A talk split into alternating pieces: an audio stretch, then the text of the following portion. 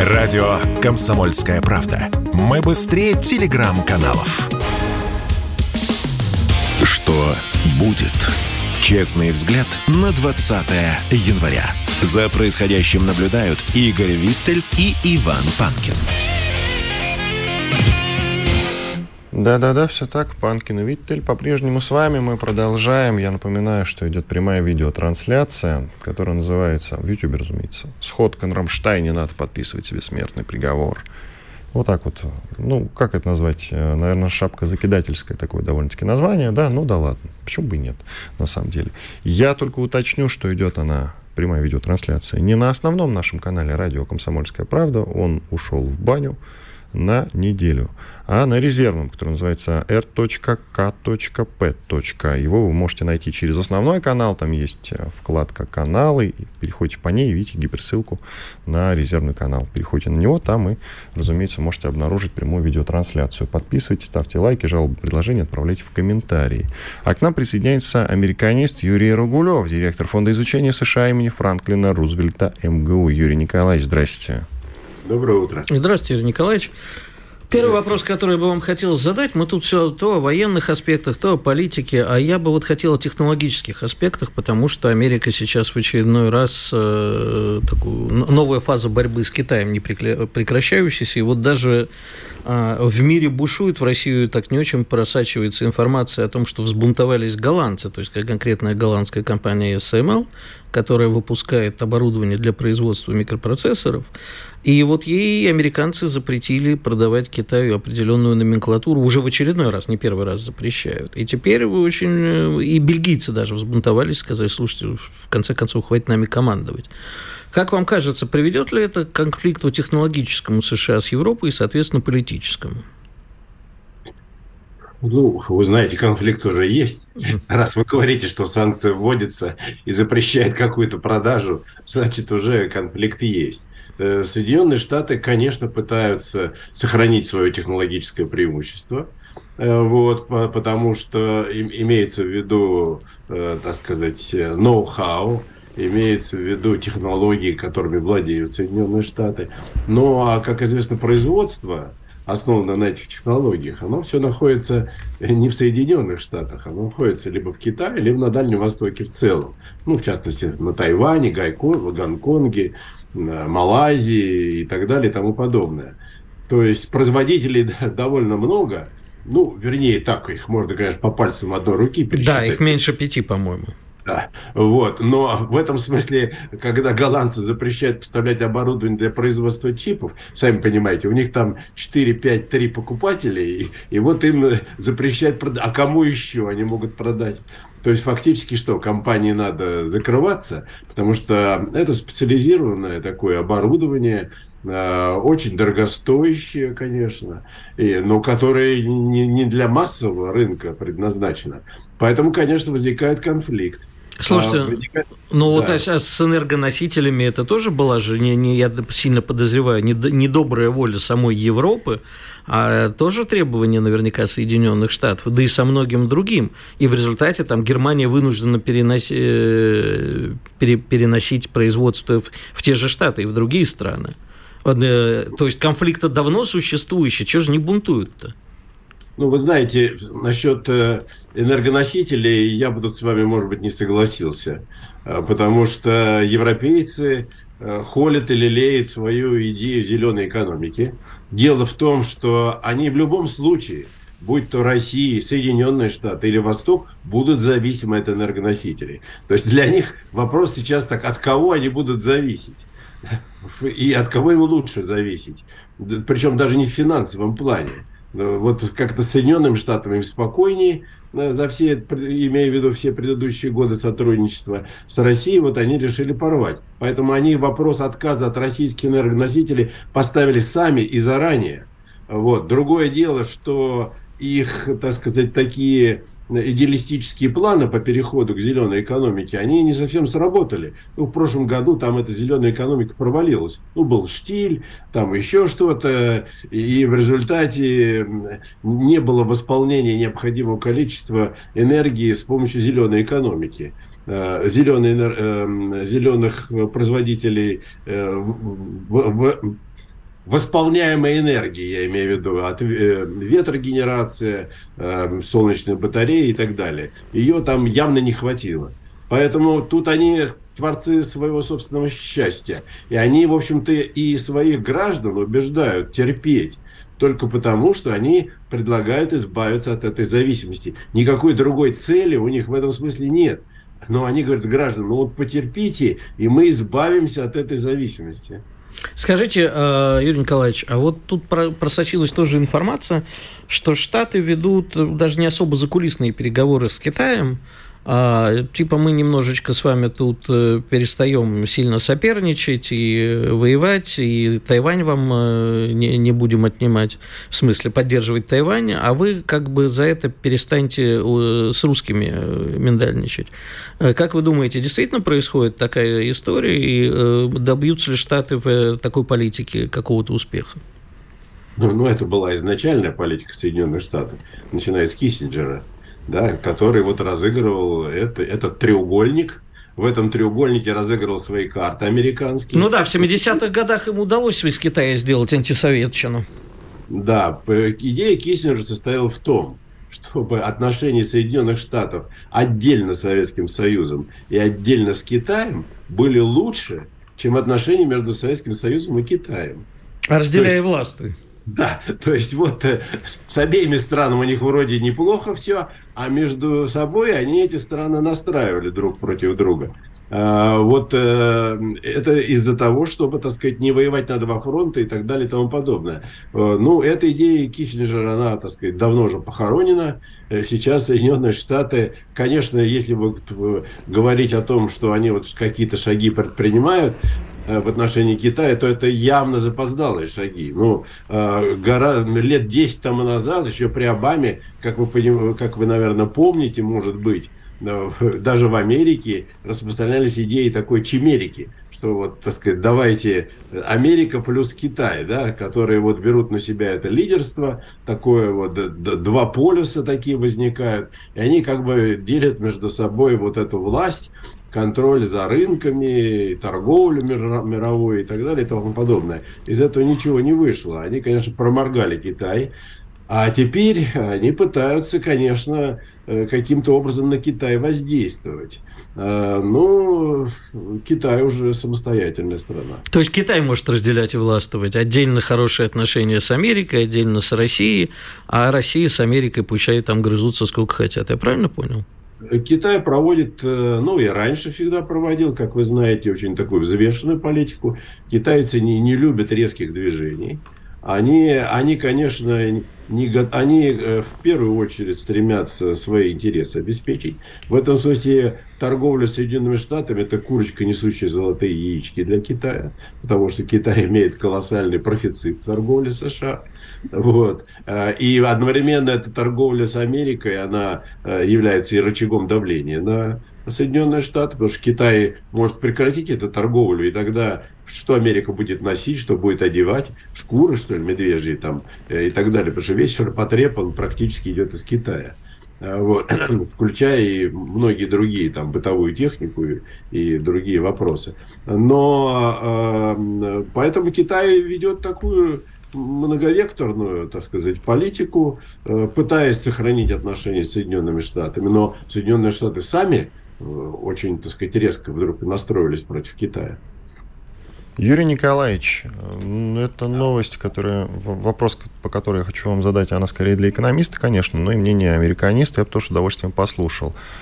Минюс США подтвердил намерение передать Украине замороженные российские активы. Руководитель рабочей группы этого самого американского Минюста по выявлению и аресту подпадающих под американские санкции российских активов, его зовут Эндрю Адамс, он это намерение и подтвердил. А активы будут конфискованы не только у России, но и у наших сограждан. И вот он говорит сам, что это относительно новое развитие событий. А с чем оно связано, как вы считаете? Мне вот очень хочется думать, что все-таки американцы по-настоящему нас боятся. А вы с чем это связываете? Боятся в каком смысле слова? А, ну, потому что кидают буквально все силы уже на помощь Украине. Или это А-а-а. просто такой шаг, знаете, так вот показательный, что называется, просто навредить. Как вы можете его охарактеризовать? Ну, а пока что все действия Соединенных Штатов говорят о том, что они Россию не боятся. В том смысле, что они уверены, что Россия никогда не применит ядерное оружие. Вот. И в том, что Россия гораздо слабее Соединенных Штатов, и что ресурсы России гораздо меньше, что ее встроенность в мировую экономику гораздо меньше, и что у них гораздо больше сил и возможностей просто задавить Россию. Вот они в этом уверены. Насколько это соответствует действительности, это другой вопрос. Да? Вот, по крайней мере, сейчас для более таких, так сказать, здравомыслящих людей, экономистов, и политиков очевидно, что это ошибочный взгляд на Россию. Э, так же, как и был ошибочный взгляд в свое время Обамы, который говорил, что Россия, ну что это там, бензоколонка, что она ничего не производит, что ее... Уже, уже тогда он говорил о том, что ее экономика разорвана в клочья и так далее и тому подобное. Вот это, это конечно, ошибочный взгляд. А, но что касается того, что происходит на Украине, вот здесь они боятся проиграть. Это, Спасибо. это точно. Да. Понятно. Спасибо большое. У нас закончилось время, к сожалению. Юрий Рагулев, директор Фонда изучения США имени Франклина Рузвельта МГУ. Уходим сейчас на небольшой перерыв. Иван Панкин и Игорь Виттель с вами. Я напоминаю, что прямая видеотрансляция идет на YouTube, но на резервном канале r.kp. P. Короче, РКП. Вы можете его найти через основной канал, я уже рассказывал об этом. sportkp.ru О спорте, как о жизни. Что будет? Честный взгляд на 20 января. За происходящим наблюдают Игорь Виттель и Иван Панкин. Иван Панкин и Игорь Виттель по-прежнему с вами. К нам присоединяется Владислав Шурыгин, известный военный эксперт. Влад, привет. Да, всем привет. Но мы сегодня так все как-то усиленно обсуждаем Рамштайн, хотя многие наши э, эксперты говорят, что там обсуждать, там и так все понятно. И Собер... не музыкальную группу, я хочу да. уточнить. Ты, кстати, любишь группу Рамштайн? Ну, в общем, да, я к ней так с, с, с э, теплом отношусь. А, ну, да, понятно. А коррозию металла ты сильно любишь, я помню. А... Ну, да, как было, было, было, было, было. Скажи, пожалуйста... Было, было, было, было. Было, было и прошло. А, а, Влад, скажи, пожалуйста, что в Рамштайне будет происходить? Что-то осмысленное или просто подмахнут э, передачу танков, э, бронетранспортеров и прочей техники Украине? Ну, если говорить чисто как бы системно, то ничего нового там не произойдет.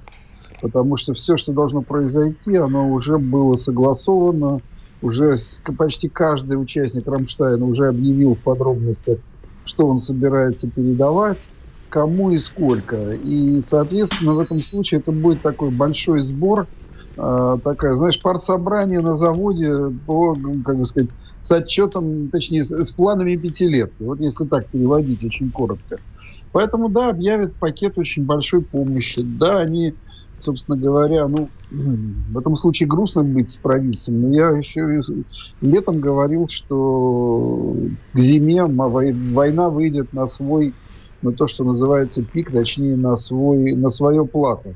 Дадут все, дадут по максимуму, дадут еще большая задача одна – заставить Россию повторить судьбу Ирака в 1991 году.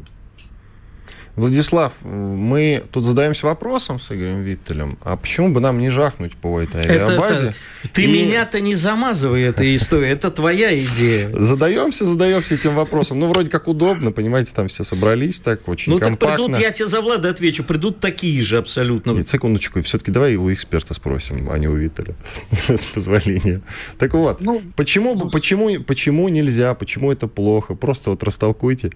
Да, они, может быть, даже и не постеснялись бы, если честно, как мне кажется. Прошу ну, вас.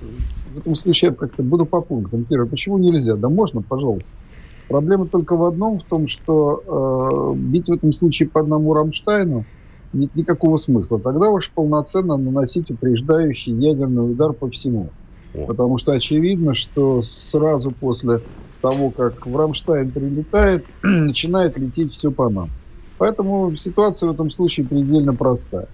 Здесь надо понимать несколько вещей. Безусловно, э, вот такое полное скатывание Запада к э, войне с Россией на украинском театре, когда уже идет в ход все, то есть собственное вооружение, то есть фактически своя армия, только без личного состава. Они, конечно, ну, так я бы сказал, паровым катком катят весь мир к тому самому ядерному апокалипсису, который, в общем, все говорят, что не нужен, но надо понимать, что мы к нему идем.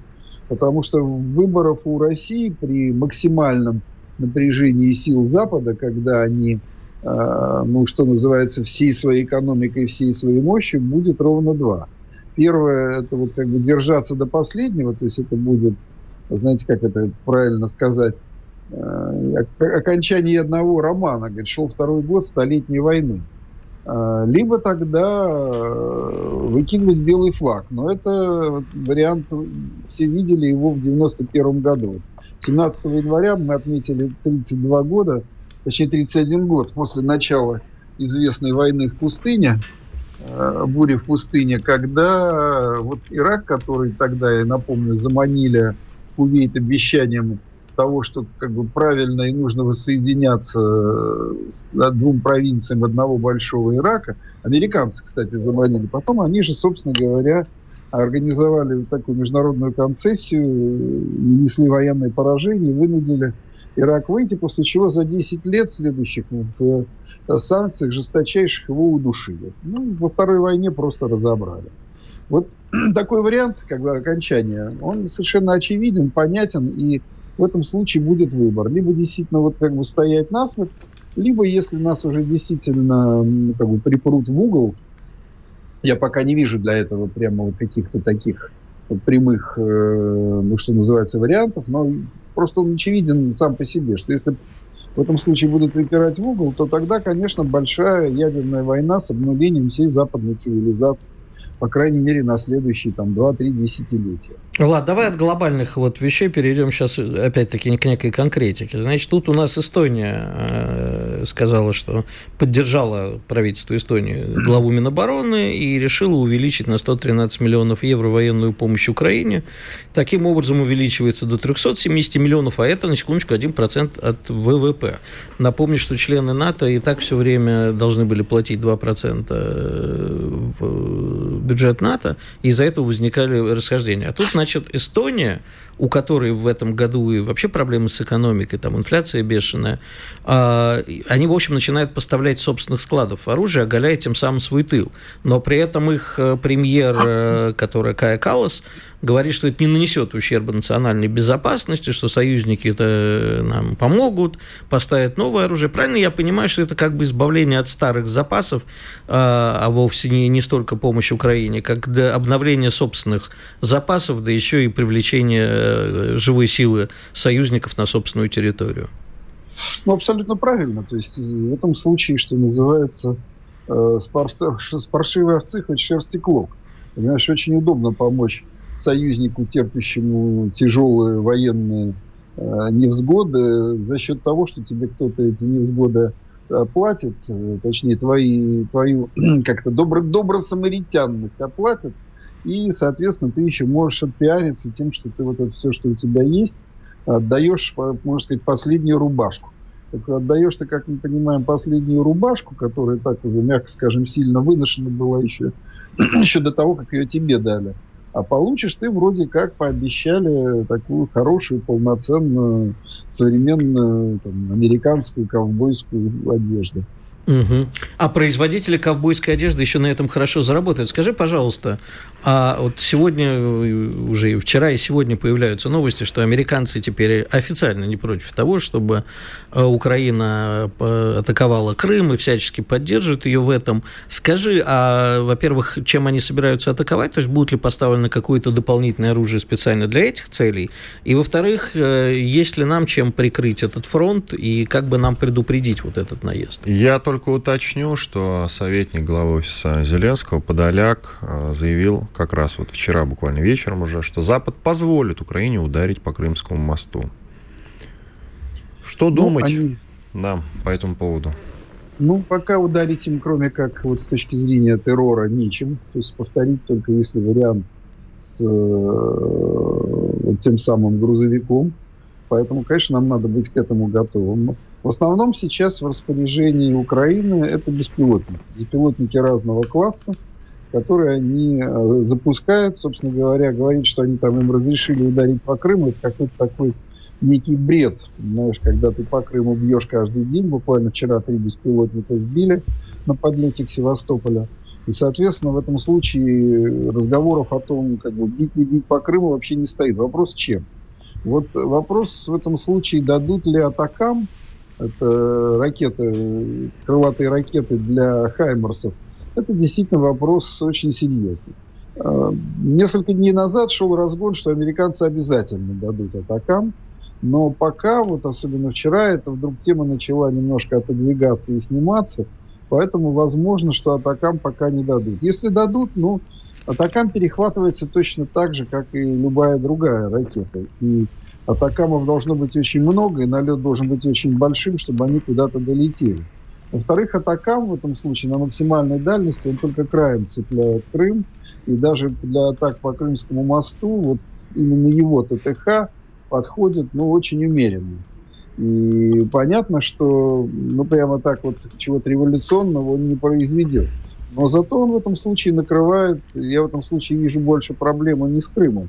Он накрывает практически всю прифронтовую нашу, э, нашу, все прифронтовые наши области, и Курскую, и Белгородскую, и все остальные, где, во-первых, очень высокая плотность населения, во-вторых, очень много наших тыловых объектов. И, конечно, вот эти атакамы, они станут проблемой, с которой надо бороться. Но сбивать его каких-то серьезных проблем нет. Это обычная крылатая ракета, ее сбивают точно так же, как там украинские точки или любые другие, но в любом случае это, как сказать, так или иначе, но будет доставать до каких-то объектов, будут куда-то попадать. Владислав, мы сегодня с Виталем уже обсуждали довольно сложный момент во всей этой истории. А почему они постоянно твердят про Крым и никогда не говорят про Белгород. И чем для нас отличается удар удары по Белгороду и удары по Крыму. Я вот предположил, что для России и для Путина в частности Крым именно имеет особое значение. Если вдруг они именно ударят по Крыму, то это, наверное, будет означать, что спецоперация превратится в, сами знаете что, которое можно назвать словом из пяти букв, которое называть нельзя. У вас 50 секунд. Сможете сформулировать ответ за это время? Ну нет, все, на самом деле все проще. Крым э, это такая игрушка, приз, который э, официально приписан к Украине, и э, падение Крыма или взятие Крыма это будет, скажем, таким как бы пиком э, военной кампании, которая сейчас ведется для Украины. Спасибо большое. Владислав Шурыгин, военный эксперт, как обычно, лаконично, четко, по делу и очень ударно. Сейчас мы уходим на большой четырехминутный перерыв. Там во время этого перерыва пообщаемся с жителями YouTube, нового нашего резервного канала. Обязательно заходите в гости. Сейчас ответим на ваши вопросы. Через 4 минуты вернемся и продолжим. Если тебя спросят, что слушаешь, ответь уверенно. Радио «Комсомольская правда». Ведь Радио КП – это самая топовая информация о потребительском рынке, инвестициях и экономических трендах. Что будет? Честный взгляд на 20 января. За происходящим наблюдают Игорь Виттель и Иван Панкин. Мы приветствуем всех, кто к нам присоединяется. Иван Панкин и Игорь Виттель. Как обычно, когда на часах 9.33 мы говорим на разные экономические темы. Сегодня нам в этом поможет Василий Колташов, руководитель Центра политэкономических исследований Института нового общества. Тоже можно сказать, как обычно, Василий частый наш гость. И к тому же мой товарищ... Старый по, добрый друг. По левой борьбе, да, друг и товарищ по левой борьбе. Доброе утро, Василий. По, по левой борьбе Доброе звучит как-то не особенно. Борьба, За лучший да. новый мир. За лучший новый мир, да, скажем так. А, вот как раз э, вопросик-то про лучший новый мир. Тут, значит, все тут Германия на днях хвасталась тем, что избавилась от российских энергоносителей.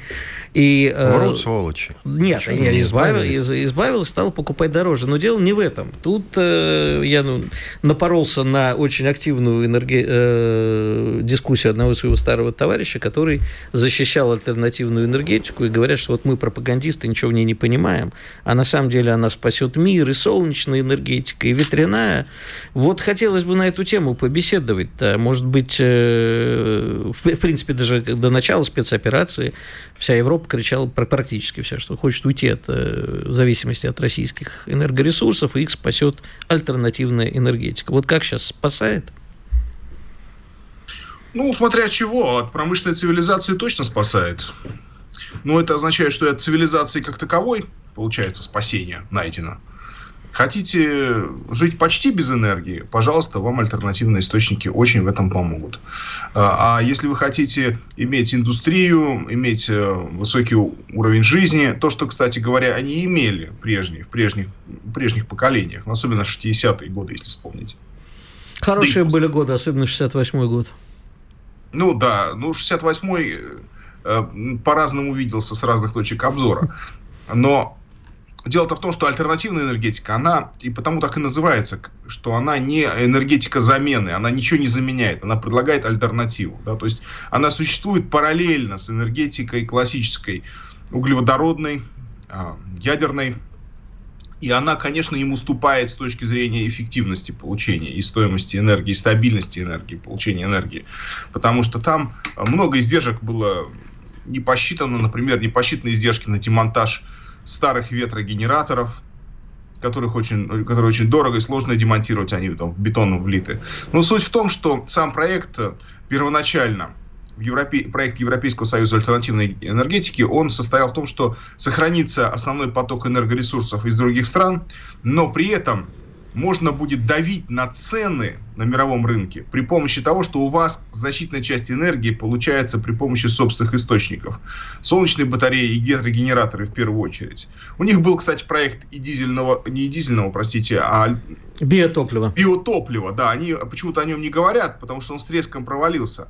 А, скажем, в 2008 году об этом кричали просто. 7, Я помню, рапсовое масло, рапсовое масло.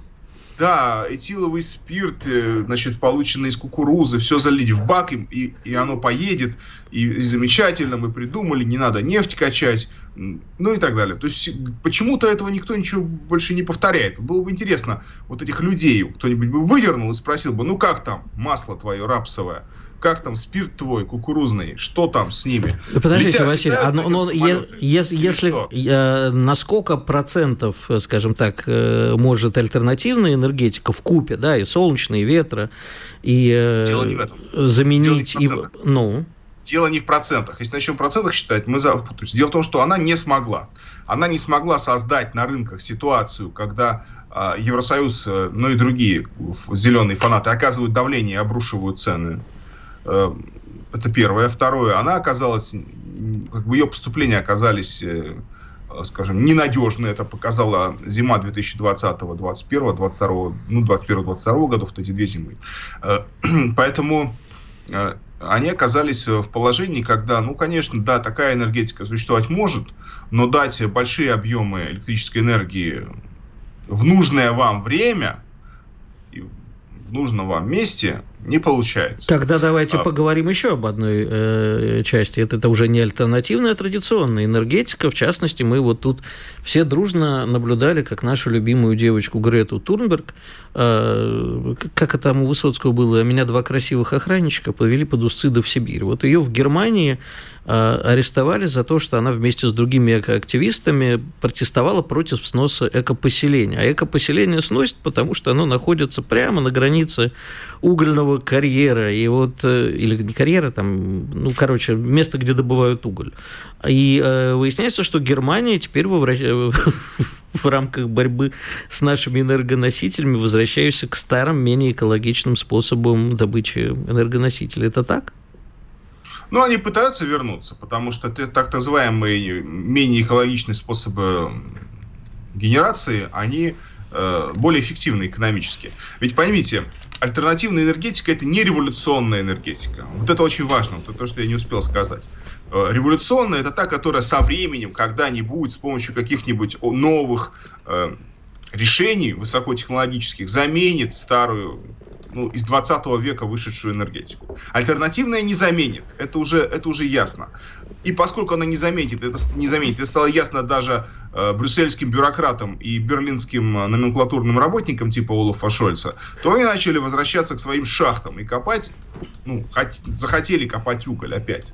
И использовать э, теплоэлектростанции э, для того, чтобы ну, компенсировать э, проблемы, которые возникают из-за отказа получать э, по долгосрочным контрактам с выгодными ценами э, российские углеводороды. Подождите, вот Василий, тогда ж о чем они говорят? Чем они заменяют? Жиженным природным газом, за который они платят дороже и в нужных объемах вряд ли получат? Чем? Игорь, ну поймите, на Западе накоплен большой запас избыточных производственных мощностей. И Соединенные Штаты приняли решение, что эти избыточные производственные мощности должны быть сокращены не у них. Вот, вот что там происходит. Поэтому вопрос, э, насколько дорого выплавлять сталь, покупая жирный природный газ, который где-то в Америке добыли, потом доставили в порт, дальше произошло сжижение, загрузка в танкер, отгрузка из танкера после того, как он приплыл, доставка на место и так далее. Все это очень дорого, и, и в результате получается э, ситуация, ну, то есть я правильно понимаю свои... должны будут умереть. Вась, я правильно понимаю своей лысой головой, что э, как бы они не э, снижают просто потребление, они компенсируют это э, другими энергоносителями? А, потребление, снижение, снижение потребления было. То есть, по крайней мере, у нас есть расходящиеся данные. У нас есть данные Евростата по году, которые говорят о том, что все неплохо в европейской промышленности, и ой, как хорошо будет в 2023 году. И были данные, которые выходили в течение года, особенно осенью, про колоссальное сокращение производства э, цветных металлов, э, стали, про отказ обогревать э, дорогим газом парники, про много про что, да, про то, что торговые помещения, торговые площади, складские площади ну, невыгодно стало обслуживать из-за дороговизны энергоресурсов. А сейчас в связи с падением цен на газ и, и на нефть, на газ особенно, э, ситуация как бы исправляется. Но дело в том, что она, это падение произошло именно потому, что перед этим произошло другое падение, которое э, касается европейской экономики, европейского потребления. То есть это не, не случайное снижение цен, это, это следствие снижения деловой активности. А еще одна новость, которая не может нас с вами не радовать. Э, как ярых социалистов. Э, французы вышли на протесты из-за увеличения пенсионного возраста 62 до 64 лет. Значит ли это, что пенсионная э, вся история, пенсионные фонды по всему миру перестают работать, и как бы та, та, та концепция пенсионной системы, которая существует, не выдерживает нынешнего состояния экономики. И я добавлю, что совсем недавно, когда у нас, ну как несколько лет назад, когда у нас принималась пенсионная реформа, французы громче всех кричали, что это нарушение прав и свобод граждан. Было такое, было. Прошу вас, Василий. Ну, наши граждане, надо сказать, тоже, они, может, не, не протестовали так, но они обиделись. Они обиделись. А, кстати, вот, э, извините, пожалуйста, а был ли смысл в пенсионной реформе? Вот уже сколько, несколько лет прошло, нет, сейчас уже можно оценить? С той аргументацией, которая приводилась... Нет, подождите, пенсионная реформа – это процесс изменения пенсионного законодательства и правил, который идет с 2002 года. У нас с вами перманентная реформа. А у французов тоже что-то перманентное. А, дело в том, что многие президенты, начиная с конца 20 века, во Франции особенно в начале 21 века, пытаются понизить цену рабочей силы. Они говорят, французы слишком дорогие, пусть работают дольше. Французы слишком дорогие, пусть молодежь хотя бы работает за гроши, мы там по первому контракту, чтобы им платили мало. Это все порождает мощные протесты во Франции. Или давайте э, сократим там рабочий, о, не сократим, увеличим рабочую неделю. А давайте сделаем так, чтобы э, государство было там менее социально нагружено. И во Франции всякий раз власти пытаются какую-то пакость подложить населению э, для того, чтобы понизить цену рабочей силы, потому что действительно в Европейском Союзе и во Франции в особенности рабочая сила стоит дорого. Ну, по сравнению с Индией, по сравнению с Латинской Америкой.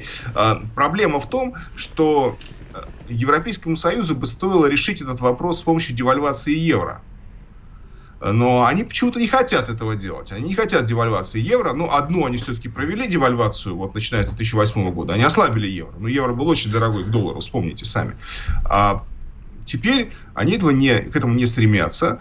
И Отсюда французы, которые говорят, вы хотите сделать нас беднее. И вот это вот сделать вас беднее, это прямое наступление на права французских работников. Спасибо. Говорят, мы сейчас у вас это заберем, здесь вы будете получать меньше, радуйтесь, здесь вы будете выходить на пенсию позже и так далее. И это, и это перманентный процесс во Франции. Спасибо. Спасибо. Василий Колташов, руководитель Центра политэкономических исследований Института нового общества, был с нами на связи. Делаем небольшую паузу двухминутную, после этого продолжим. И финальная часть нашего сегодняшнего эфира, ну недельного эфира.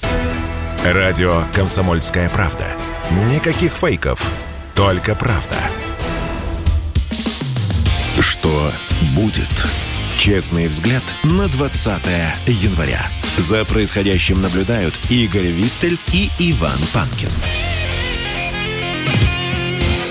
Иван Панкин и Игорь Виттель. Мы продолжаем финальную часть сегодняшнего эфира и этой недели. Вернемся мы, я напомню, в понедельник, конечно же, обязательно. Ну что, с русского харасмента начнем, Игорь? Давай.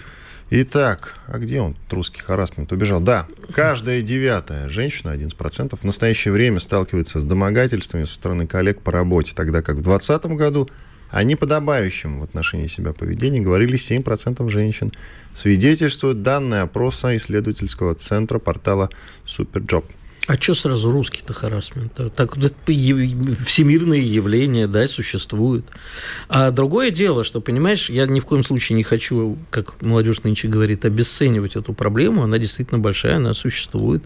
Действительно, у нас, может быть, к ней относятся попроще и полегкомысленнее, чем в других странах, где это уже стало зачастую не борьбой за права женщин, а орудием такого возмездия мужчинам. Кто-то просто мстит с помощью этой проблемы. Да-да-да. У нас а... просто еще своего Харви Ванштейна нет. А, да, слушай, у нас таких... Давай не будет, безусловно. У, у нас да. таких Харви Вайнштейнов, знаешь, очень я много. Я имею в виду прецедент, а не... Прецеденты тоже имеются, просто... Фигуру. Ты знаешь, я в свое время э, наблюдал становление вот всей этой во многих странах, и в Америке в том числе, как даже написал об этом большую статью, как, собственно, это все начиналось. Да, когда из каких-то, в общем, обычных отношений между мужчиной и женщиной, слушай, ну, в принципе, ну, понятно же, что мужчина старается там доминировать, завоевывать, естественно, там не всегда себя корректно ведет. А, там можно, конечно, пересматривать, там пересмотри любой советский фильм а, с этой точки зрения. Сейчас это очень модно сейчас, знаешь, поливать. Я сам принял в этом участие а, по доброй воле, потому что я действительно сейчас пересматриваю там какую-нибудь иронию судьбы, думаю, господи, о чем же тут это самое? Как, как эти люди могли быть нашими там героями, кумирами или там, не дай бог, Москва слезам не верит? Но э, сейчас эта вся история разворачивается, поэтому я думаю, то, что увеличилось количество тех, кто сталкивается с домогательствами, это не количество тех, кто сталкивается, а количество тех, кто об этом стал заявлять громче. А иногда просто это тоже использовать. У нас в стране уже появляются такие вещи, когда мстят. Ты знаешь, что самое прикольное это в этой новости? А это ответ на этот опрос председателя Союза женщин России Екатерины Лаховой – она сказала, что сексуальное домогательство сейчас трактуется очень широко. Да. Зачастую под этот термин начали попадать даже обычные комплименты. Конечно. Не думаю. Не, не, нет. В это, России не думаю. Это все, послушай, это всегда все так и было на самом деле. То, что, знаешь, то, что называется окном Авертона, оно двигается в сторону. То, что всегда считалось вроде как нормальным, зайти там чмокнуть в лысинку, сказать привет, спасибо. Ну, по, не знаю, там пройти Э, не знаю, проходя по, по, плечу похлопать. Теперь это считается э, вот, непристойным поведением. Я просто хочу вот какой момент э, уточнить, что э, с одной стороны, вот есть такое понятие, женское нет, это да. Есть еще другое, женское нет, это да, но позже. Нет, но нет, давайте... это, нет, это нет. Вот мы к этому плавно подошли, что женское нет, это все-таки нет. Конечно. Давайте с этим определимся. Конечно. И мне, это... мне самому стыдно за очень многие вещи, которые я в своей жизни делал. Вот признаю. То есть а что? кто-нибудь может спустя 25 лет тебе что-то предъявить? Конечно, потому что что считалось нормальным там в пору моей юности, там в ранние 80-е годы, там Можно подробности, Игорь? Да, ну, естественно, это комплименты. Там... Комплименты – это фигня. Давай, давай. К настоящим подробностям, пожалуйста. Да, слушай, ну я наверняка... За что тебе предъявят? А, да, Рассказывай давай. Ну... Чистосердечное выкладывай. Глядишь, скобре... помилуют. Скобрезные анекдоты, хлопнул по попке, там, О, я все, не знаю. Вот, это, это, это все сейчас считается непристойностью. Факт хлопка по попе попрошу запротоколировать отдельно. А я не стесняюсь этого. Я говорю, да, я был неправ. А, вот, ну все, я говорю, как чистосердечное признание признание сочтут, я тебе могу... скосят. Хочешь, скосят. я тебе приведу пример из раннего Давай, детства? Да. Из, из, прямо из детства? Ну, из детства, да, там 10-12 а, лет. Ты домогался или до тебя извини? Послушай, у нас просто вот по дороге из музыкальной школы я шел домой, а у нас там была зимой такая горка на Звездном бульваре в Москве, если кто знает. И вот на этой горке дети собирались, мальчики, да, поджидали какую-нибудь девочку, сбивали ее с ног, и на ней катились э, вниз по горке и по дороге ее общупывали. Вот это настоящий sexual harassment. Правда, в конце там девочки обычно приходили с папами, и мальчики получали. Но вот за это мне стыдно, сам такой был. Ну и чего. Скрипочку в сторону отложил, покатился. Давай, ладно, к другой теме. В общем, подытожим. Проблем-то есть. Есть.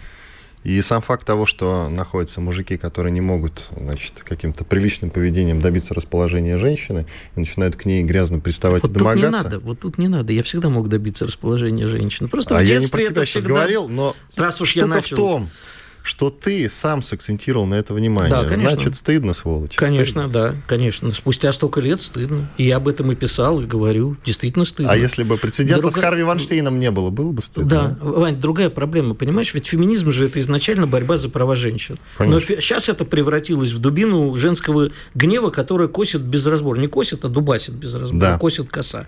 Понимаешь, уже под нее подлетают все. Г- г- Посмотри на женщину, все, sexual harassment. Вот это очень плохо. Давай А дальше. пойдем. Нет, теперь я уже хочу все-таки пойти дальше в этом Давай. смысле. Так история с Харви Вайнштейном, она все-таки для тебя что значит? Он прав был, не прав, справедливый приговор 25 лет дали мужику. Но ему же Он не... из тюрьмы не выйдет. Он же не за sexual harassment, как я помню, получил, а за какие-то реальные изнасилования. Нет, он не изнасиловал никого. Он домогался. Ну, домогался. послушай. И тут важный момент, что вот он домогался до известных актрис, которые потом стали известными, а до этого были неизвестными, э, благодаря его стараниями все-таки. Он, как мне многие рассказывали, люди компетентные, он э, со всеми поступил честно. Ну, насколько это возможно в данном контексте, как мне это трактовали, все, что он им обещал, Он все сделал. все сделал. Ванечка, знаешь, как... э, Так Вань- как ты относишься к этой ситуации в итоге? Я считаю, что большая часть этих женщин наверняка, вот сейчас меня за феминистки забьют, они действительно добровольно шли на это. Ну а как? Они понимали, что в Голливуде путь наверх лежит только через постель. Плохо ли это? Плохо. Все-таки плохо ты считаешь? Плохо. 25 лет – это много. Я тебе еще одну хочу сказать. Знаешь, Нет, еще плохо через постель или 25 И лет? то, и другое плохо. А, я тебе просто еще расскажу. Знаешь, как в Америке называют... э, Кого в Америке, такая шутка есть, американский анекдот, кого в Америке называют... а, не в Америке, а в штате Арканзас называют девственницами. Теми, кто сумел убежать от Клинтона. А, то такая была шутка, потому что его тоже можно за sexual harassment было посадить. Кстати. И, кстати, э, вот я тебе рассказывал как раз накануне эфира Ассанж. Да, за что Ассанжа-то вообще в Швеции приняли? За то, что у него было две женщины, они друг о друге не знали, а потом узнали и сказали, а нифига себе, так это изнасилование. Мы бы ему так бы не дали, если бы я знали, что там у него другая есть. А еще и без презерватива. Все. Ты думаешь, Ассанж за Викиликс? Нет. Викиликс это так первопричина, а поводом было это. Нет, это все-таки уже следствие. Я тебе, я и нашим слушателям хотел напомнить, и тебе на самом деле есть смысл послушать. Сексуальному скандалу-то, известному, раз уж ты про Клинтона заговорил, э, Билл Клинтон и Моника Левинский, если помнишь такой. Да, помню, Ну, ты, конечно. в принципе, достаточно старый, да, чтобы помнить. Я так же- вот, ему 25 лет. Есть у меня спецпроект одноименный, вы можете Я найти знаю, его да. на И Моника сайте radiokp.ru. Что, ну, так Моника? оттуда же из- э, ужасно выглядит сейчас. И тогда-то не особо. Как ты смеешь? Не бывает женщин, которые ужасно выглядят. Короче, моя же любимая фраза Клинтона, она оттуда. Ему, когда импичмент пытались объявить и спросили, были ли у него сексуальные отношения с Моникой Левински, он сказал, давайте определимся с понятием секс. При всей моей ненависти к Клинтону, он был мастер таких афоризмов. Его курил, но не затягивался. На стене всех амстердамских копишопов одно время было написано.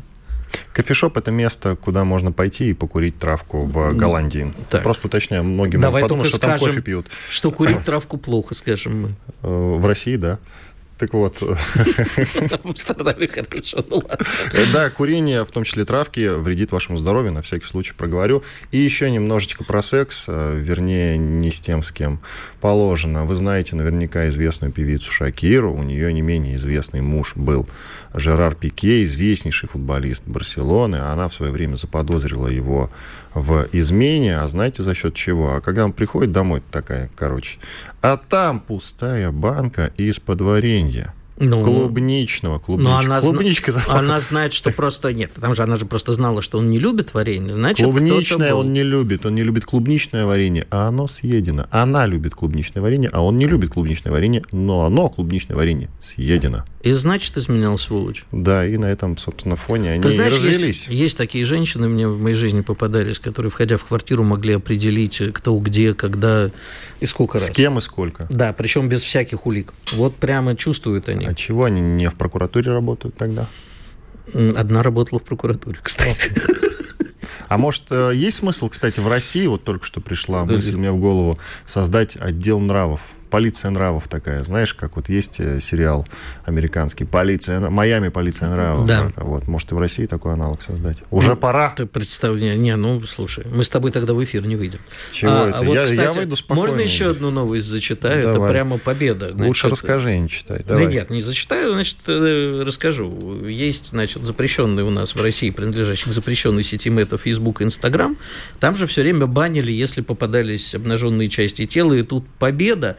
А, причем добились этой победы, как ни странно, тоже возможности показывать женские соски. Трансгендерные и небинарные люди сказали, что им обидно туда-сюда. Короче, теперь народ э, активно постит разные фотки и проверяет, забанит их за это или нет. А раньше просто банили. Вот видишь, это отчасти начало краха вот этой лицемерной ханжинской буржуазной цивилизации. А мне тут Альбина Кори в нашем чате в Ютьюбе пишет, Панкин развратный. Вы точно ничего не перепутали, нет? Виттель развратный, да, Виттель, Виттель. Да, и горжусь этим. Иван Панкин и Игорь Виттель сегодня были с вами, остались очень довольны и будем впредь, но уже вот через... Э, тьфу, э, После выходных, короче, вернемся в понедельник. Ждите нас э, традиционно с 8 до 10. Как я и сказал, уже в понедельник начнем новую неделю. С обяза- обязательно с чего-нибудь хорошего. Все, уходим отдыхать. До свидания. Чтобы получать еще больше информации и эксклюзивных материалов, присоединяйтесь к радио «Комсомольская правда» в соцсетях. В отечественных социальных сетях. Смотрите новые выпуски на Рутьюбе, читайте телеграм-канал, добавляйтесь в друзья ВКонтакте, подписывайтесь, смотрите и слушайте. Радио «Комсомольская правда». Самая оперативная и проверенная информация в эфире и соцсетях.